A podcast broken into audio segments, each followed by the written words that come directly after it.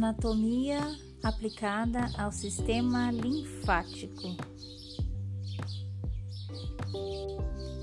Introdução: O sistema linfático é uma via acessória da circulação sanguínea, permitindo que os líquidos e espaços intersticiais possam fluir para o sangue sob a forma de linfa, do latim água nascente pura. Linfa vem do latim água, significa água nascente pura.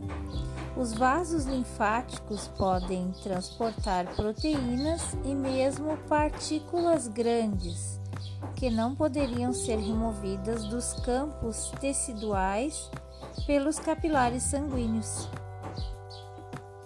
A linfa tem uma particularidade de grande importância prática. Não coagula como sangue, o que faz com que a lesão de seus vasos coletores maiores expoliem o indivíduo rapidamente.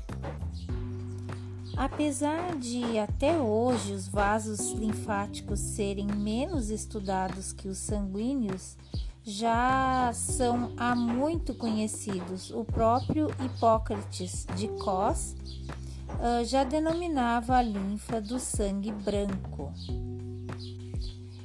É Herófilo, anatomista grego, 300 anos antes de Cristo, a primeira citação dos vasos linfáticos por outro lado, a primeira descrição do sistema é atribuída a Gaspar Acélios de Milão, que foi professor de anatomia em Paiva de 1581 a 1626 e estudou os vasos linfáticos e intestinais de um cão.